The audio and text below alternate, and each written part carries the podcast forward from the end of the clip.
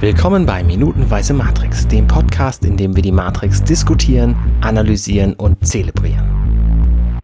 Heute mit dabei Bastian Schlingel-Wölfle. Schönen guten Morgen und natürlich mit dabei Alexander Hoaxmaster Waschkau. Ja, hallo. Und äh, auch heute am Dienstag mit dabei Jan Bauch. Moin Jan. Moin. Hallo. Hallo. So, ähm, wir sind immer noch in der Küche. Und wir sind äh, Nägel kauend. Heute kauen wir aber wirklich Nägel. Hm. Weil wir natürlich erfahren wollen, äh, was jetzt das Orakel tatsächlich zu Neo sagt. Und wir haben hier in der Vorbesprechung heute schon gesagt, oder Jan hat es gerade angesprochen, es wird geraucht übrigens vom Orakel. Das haben wir ja gestern so ein bisschen nonchalante hingenommen, aber Mhm. eigentlich 99 schon ungewöhnlich, dass geraucht wurde. Ja. Ne? Definitiv. Und wenn dann von Bösewicht. Wann, wann ist das eigentlich so stark umgeschlagen? Also, dass das, dass das ganze Rauchen, also jetzt nicht nur im Film, sondern so in der Gesellschaft, äh, gerade in, in den USA, das, das hat ja bevor das hier irgendwie so losging, das mit dem ganzen Rauchverbot in Kneipen und so weiter, war das ja schon ziemlich stark halt so bei amerikanischen Filmen. Ja, ganz stark zurückgenommen. Mhm. Also ich würde sagen so Ende der 90er. Mhm. Also ohne dass ich dann ein Zeitticket dranhängen könnte. Hm. Ich weiß auch nicht genau, wann die es angefangen haben, aber das hat sich auch, würde ich jetzt auch sagen, ja. Und dann durften halt nur noch die Bösewichte rauchen. Und äh, wenn du in dieser Gedankensphäre drin bist, dann ist es ja schon auch ungewöhnlich, dass das Orakel am Rauchen ist. Ja, wobei ja äh, der Film schon vieles versucht anders zu machen. Naja, Also da sind ja, werden, wird ja mit ganz vielen Konventionen, wird ja in diesem Film gebrochen. ja, ja, stimmt. Also Oder der, der erste ich mach mal so Superheld. Airquotes Konventionen. Ja, ja, gut. Aber ja, der erste, der erste Held, der eingeführt wird, ist eine Frau, die kämpfen kann. Ist ja auch schon ungewöhnlich Mhm. gewesen. Ähm, ja. Und interessanterweise, i- für mich in, in diesem Dialog die, der Fanatismus von Morpheus wird ja eigentlich Neo zum Verhängnis, ne? Hm. Mhm. auch in dem, was das Orakel ihm jetzt äh, sagt, denn während sie so äh, gemütlich vor sich hin raucht, eröffnet sie ihm ja, dass Morpheus so blind daran glaubt, dass Neo der Auserwählte sein wird, dass einer von den beiden, so sagt sie es voraus, sterben wird. Und Neo muss sich entscheiden, wer von den beiden stirbt. Mhm. Scheiß Entscheidung, oder? Ja, auch da wieder, ähm, ja, es ist, es, es ist auf der einen Seite das genau dieses Ding, aber auf der anderen Seite mit dem, sie sagt ja auch nur, du hast sein Leben in der Hand und deins. Mhm. Und ja, okay, einer wird sterben, doch, das sagt sie. Sie sagt relativ sagt, konkret. Ja, ja, genau, doch, da. Äh, Also wobei sie nicht sagt, wann und, und wie und, und wieso. sterben müssen wir alle. Genau, das könnte natürlich auch, Naja, wie Orakel so sind, ne? mhm, genau. Und während sie das sagt, mit der Zigarette in der Hand, irritiert mich völlig dieser offene Brotkasten da im Hintergrund. Und sind das zwei Eier im Eierbecher da hinten? Hm, Sieht so aus, ja. Obwohl, das ist ein offener Eierkarton, wahrscheinlich noch vom Backen, ne? ja, da liegt ja auch Vielleicht. auf dem Brett daneben, ist ja auch, ist das ein Stück Baguette oder was? Also irgendwas liegt da. Mhm. Oder ein riesen Holzdildo. Könnte es auch sein. Hm. Aber Das ist ja sehr wahrscheinlich, ja. So, ja. Vielleicht zum Teigrollen oder so. ja. ja, Ja. definitiv. Und eine grüne Arbeitsfläche sehen wir hier nochmal. Also dieses, dieses, dieses Grün ist schon auch echt Ja, hart. wobei die ganze Szene halt auch noch extrem ins Grüne gezogen ist. Ja. Also das merkst du bei allem, was weiß sein soll in dieser Szene. Also alles hat so ein bisschen das Grün bis ins leicht bläuliche und du merkst halt eben, dass, dass da halt eben auch nochmal ganz stark mit dem Farbfilter draufgeworfen wurde. Definitiv. Also die Küchenrolle, die man da hinten sieht, die ist definitiv nicht weiß. Hm. In der Unschärfe. Ja, da ist in, in dem Film ist viel in der Post gemacht worden und sei es halt eben nur mit dem Grading halt eben, also mit den, mit den Farben da drin, Ja, ein ja. bisschen offensiver umgegangen. Ja, und jetzt sind wir wirklich an dem Moment. Also ich meine, für Neo ja auch eine scheiß Situation. Hm. Der ist Mhm. irgendwo, wo er eigentlich gar nicht sein will. Ja, Ja, wo eigentlich wollte er da ja sein. Er wollte ja die Wahrheit erfahren. er hat ja die Pille genommen. Er hat die Pille genommen. Und das Problem ist jetzt, dass natürlich je äh, weiter er im Kaninchenloch, haha, nach unten kommt, Mhm. wenn wir mal das nächste Bild bedienen, desto unangenehmer wird's für ihn, ne? Also jetzt ist er an dem Punkt, wo ihm gesagt wird, naja, äh, Auserwählter hin oder her, oder wie Stromberg sagen würde, Lirum Larum, Mhm. äh, du hast immerhin die Entscheidung für ein Leben in deiner Hand. Ja. Cool geht anders, oder? Wobei, Ja. eigentlich ist das ja auch genau seine Entscheidung gewesen, zumindest sein eigenes Leben in der Hand zu haben. So auf der Metaebene meinst du, ne? Ja. Das stimmt natürlich. Vorher hatten die Maschinen sein Leben in der Hand. Hm. Ich weiß nicht, wie es euch ging.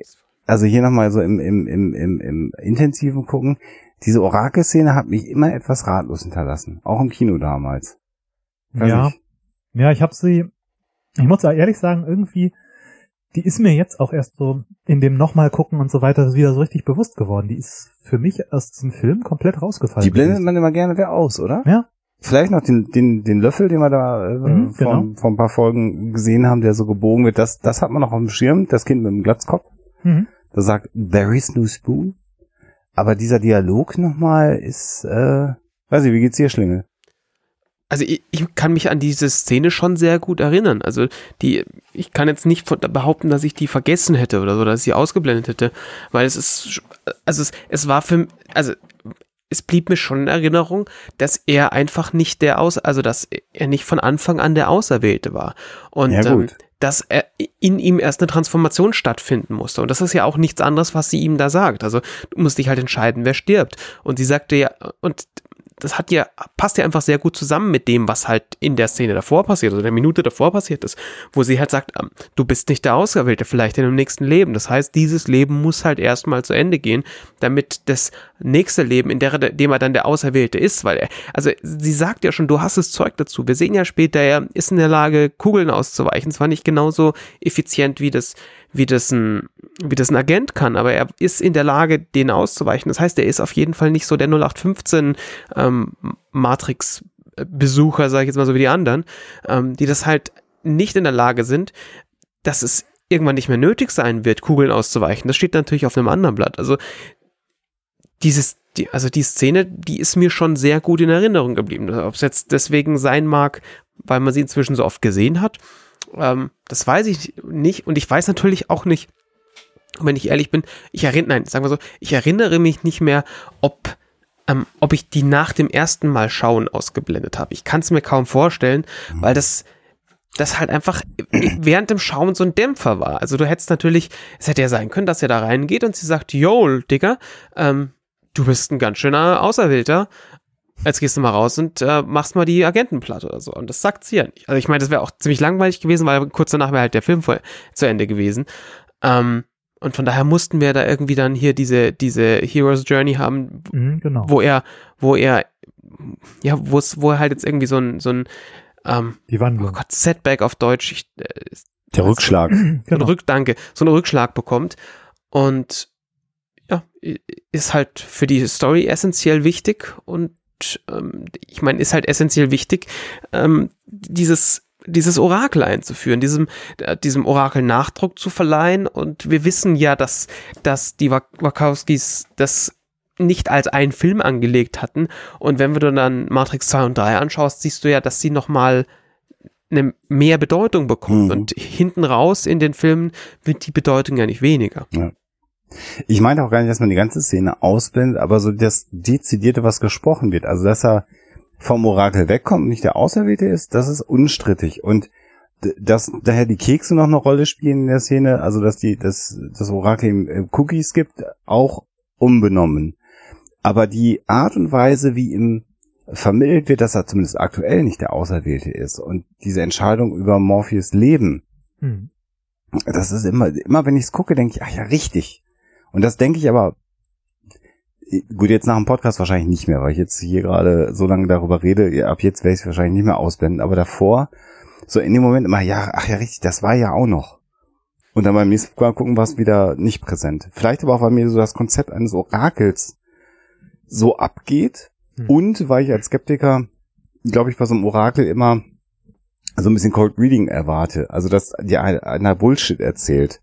Mhm. Und das Orakel hier weiß ja tatsächlich offensichtlich, wo der Hase langläuft. Ist ja, Ja. auch ungewöhnlich. Wobei sie da natürlich äh, wahrscheinlich, also wenn man das jetzt mal ähm, wieder auf dieses, so die Matrix von außen betrachtet bezieht, dann wird sie wahrscheinlich schon auf, auf echten Daten hantieren, Ja. äh, die sie da halt eben rauszieht und, und damit arbeiten. Deswegen ist Orakel ja vielleicht auch, also klar, Orakel wird in dieser ganzen, in diesem ganzen Kontext passen. Ich meine auch die Leute, die da halt eben ähm, auf dem Schiff unterwegs sind, so unter Morpheus und unterwegs, die sehen das Ganze ja auch schon dadurch, dass sie da sehr, sehr betroffen sind von ja gar nicht mal so sehr wie den Aufbau eines Computers. Aber äh, also ich jetzt eher so auf, aus der aus der IT-Sicht, dass ja wer wer da Programm ist, ähm, wer mit mit was für Datensätzen hantieren kann oder oder halt eben inwieweit den Ablauf bestimmen kann und und wo da die die Boundaries sind. Äh, da, das sieht schon so aus, als ob sie da halt irgendwie äh, an einem Datenstrom sitzt, woraus sie halt eben doch sehr viel lesen kann. Also eher so, ein, so, eine, so eine Big Data AI oder sowas. Ja, gar nicht mal AI, sondern das ist ja, sie wird ja auch ähm, eine von von äh, in diesen in diesen äh, Cocoons irgendwo sein, die da halt angeschlossen ist. Eventuell. Und, und das Hirn, was halt eben dafür die Rechenpower gebraucht wird, äh, kann halt vielleicht einfach mal äh, verschiedene Zusammenhänge wesentlich schneller herleiten, als andere Leute das können. Hm. Mein, ha haben wir ja hier in unserer Realität auch. Ja, die Hochbegabten, die Eben. anders funktionieren. Interessant. Schöne, schöne, schöne These. Und übrigens auch wieder, ähm, auch wieder ganz hervorragend. Man sieht, warum Keanu Reeves in diesem Film so erfolgreich war. ne? Also der, das eine Gesicht trägt. auch hier wieder, ne? Ja, da, da, der hat wenigstens ein, ein Gesicht, was geht. Ja, das stimmt. Es gibt auch Schauspieler, die haben Gesicht, das geht nicht. Ja, beziehungsweise die haben dann nur nur einen Au- Gesichtsausdruck und Stellt euch mal kurz vor, also machen wir so ein kleines Gedankenexperiment. Ja. Sie hätten an der Stelle nicht Keanu Reeves mit der, mit der Figur besetzt, also mit dem, mit dem Schau, äh, diese Figur nicht mit Keanu Reeves besetzt, so rum, sondern sie hätten stattdessen Nicolas Cage genommen. lustigerweise war genau die Person das, wo ich meinte mit haben nur ein Gesicht. Ja, ja. ich weiß ganz genau, was du meinst. Weil Till Schweiger wird hier niemand erwähnen.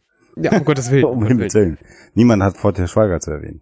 Ähm, aber jetzt, wenn wir, wenn wir eh gerade darüber reden, ich hatte letzte Woche hatte ich so ein bisschen ähm, Gedankenexperiment gemacht und habe mir versucht vorzustellen, wie wäre Neo wohl, wenn der statt mit mit äh, Keanu Reeves mit Hugo Weaving besetzt worden wäre Hm. und umgekehrt der Agent mit Keanu Reeves. Das ist Ach so, der Reeves Agent ist der- Smith. ja.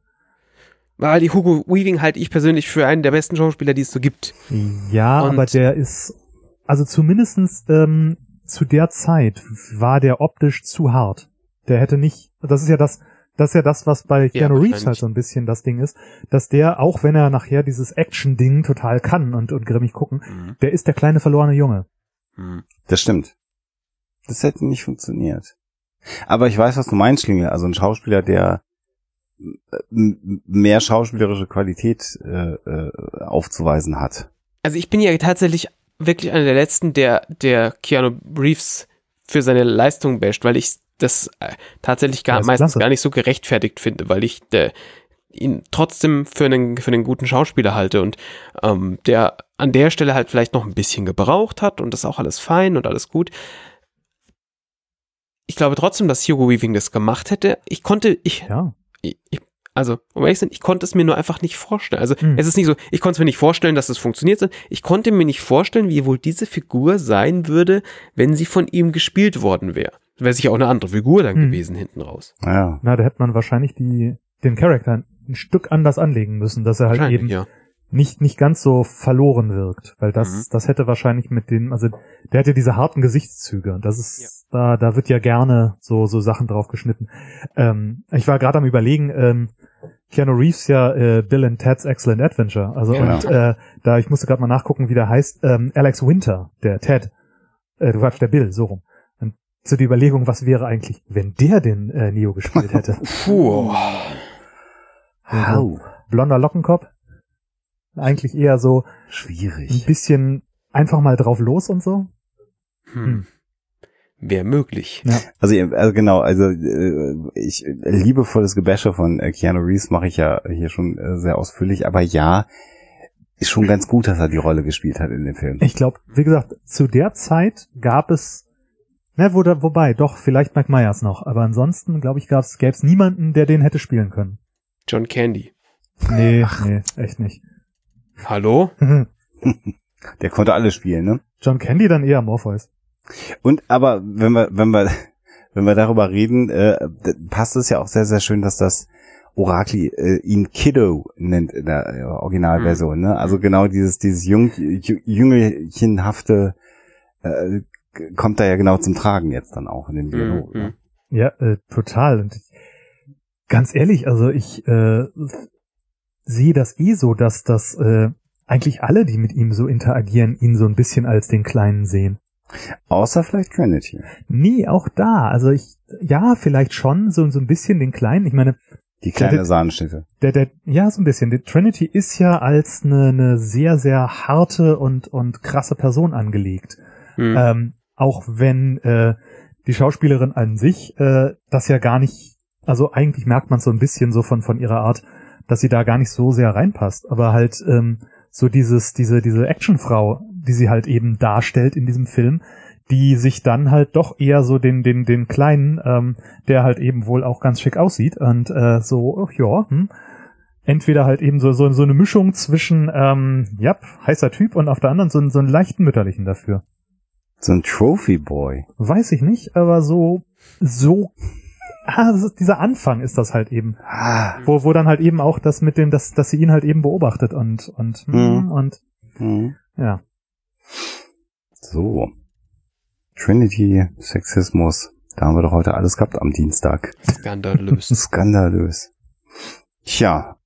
Und wie es jetzt weitergeht und was äh, Neo mit diesem, dieser Weissagung des Orakels macht, das werden wir morgen erörtern, denn sie sagt ja immerhin noch, es tut ihr leid, dass sie netten Leuten so eine schlechte Nachricht geben muss.